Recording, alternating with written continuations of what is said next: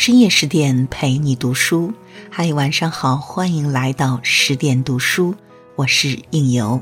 那今天晚上呢，我要与您共同分享到来自如风大家的文章。梁启超对待家人的态度，是你最真实的人品。每个人都是浮在生命之海上的一叶扁舟，家人是舵，是桨；每个人都是飘在未来天空中的一只风筝，家人是线，是绳。家是出发点与目的地，家人陪伴你生命的最初与结束。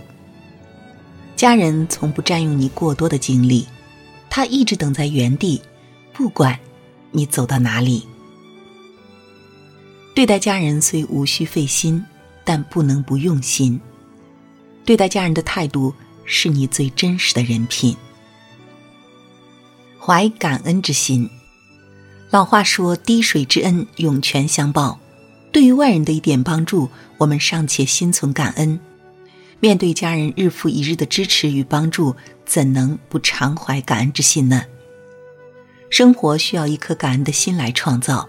也需要一颗感恩的心去滋养。《诗经》中说：“哀哀父母，生我劬劳。”生养之恩是最大的恩情，常怀感恩之心。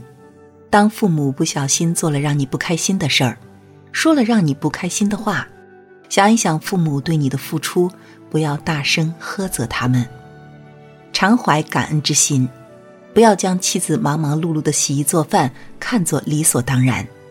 对他说一句谢谢。不要对丈夫早出晚归的工作司空见惯，对他表示一下关心。梁启超流亡期间，妻子一人担起家庭的重担。虽然妻子并未向梁启超倾诉生活的不易，但妻子所受的苦，梁启超并非不知。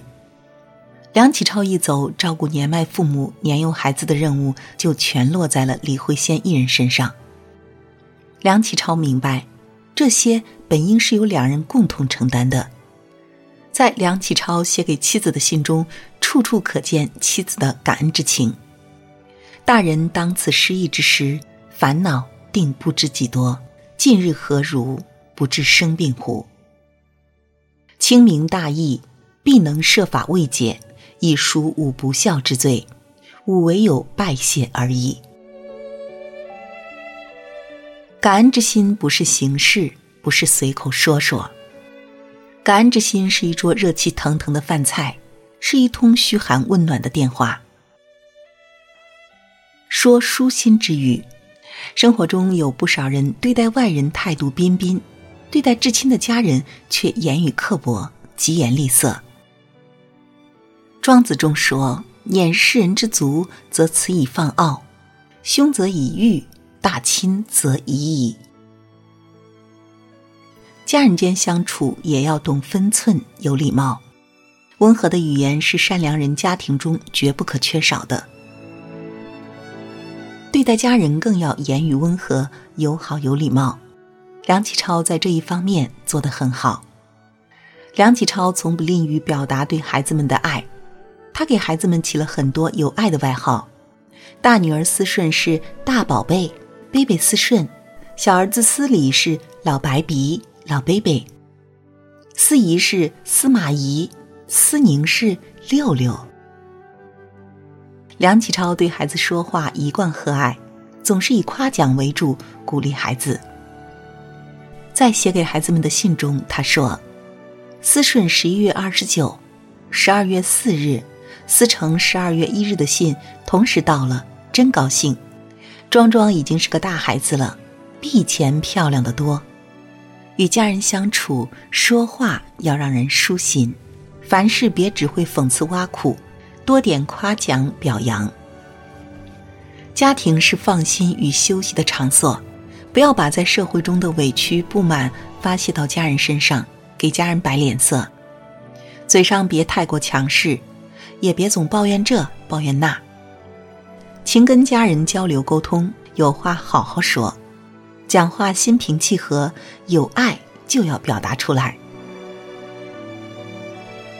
做体贴之事。对待家人要懂得换位思考，理解家人的不容易。夫妻间互相理解，父母理解孩子的辛苦，孩子也要理解父母的不易。爱是理解与包容，亲人间需要体谅。人生在世，没有哪一个人的生活是容易的，哪怕是还未进入社会的孩子。理解不是完全一致，而是我们虽然观点不同，但我支持你的决定。良家家风家教让人羡慕，良好的家教家风背后，正是家人间的相互理解体贴。梁启超是一个总能照顾到大家庭中各个成员情绪的人。梁思永喜欢考古学，但考古并不是一门热门专业。梁启超知道后，并未过多干涉儿子，而是对此表示理解并尊重儿子的选择。为了梁思永，他亲自写信给李济，自掏腰包，让儿子有机会参加考古工作。梁启超与妻子李惠仙相伴三十多年，在梁启超流亡日本期间，李惠仙独自承担起一切，他并未抱怨，因为他理解梁启超所做的一切。对待家人，要学会理解家人的不容易。父母需要理解孩子真正的需要，不要将自己的想法强加到孩子身上。孩子要理解父母的不容易，不要苛责嫌弃父母。夫妻间也要彼此理解，别总从自身出发做决定，也要考虑对方的感受和想法。世上的一切都长着腿会溜，只有家人不会。不管你走到哪里，家人都背后守候着你。好好对待家人，怀感恩心，说舒心话，做体贴事。你对待家人的态度，才是你真实的人品。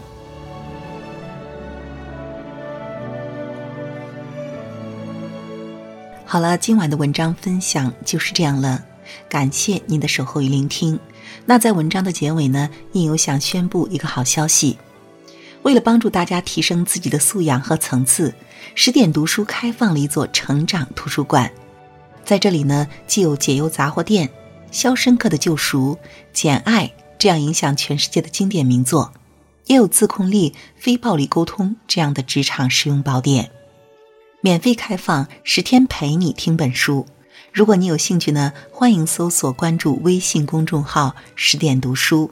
进入成长图书馆，跟我一起阅读好书，成为更好的自己。那如果你喜欢有的声音，又想听到我更多的节目，也可以关注到我的微信公众号“枕边经典”，枕是枕头的枕，边是旁边的边，就可以搜索到我。在每一个睡不着的夜晚，应由也会在那里陪你说晚安。当有天老去。你是否想起，在宁静的夏日夜晚，那一缕芬芳，童年的阳光，轻柔的细雨，还有微不足道的我，在你生命闪现。这匆忙的一生，化成几个瞬间，总在某个夜晚悄悄来到我身边。在浩瀚的人海，你曾飘向何处？就像两朵浪花，我们相遇后分开。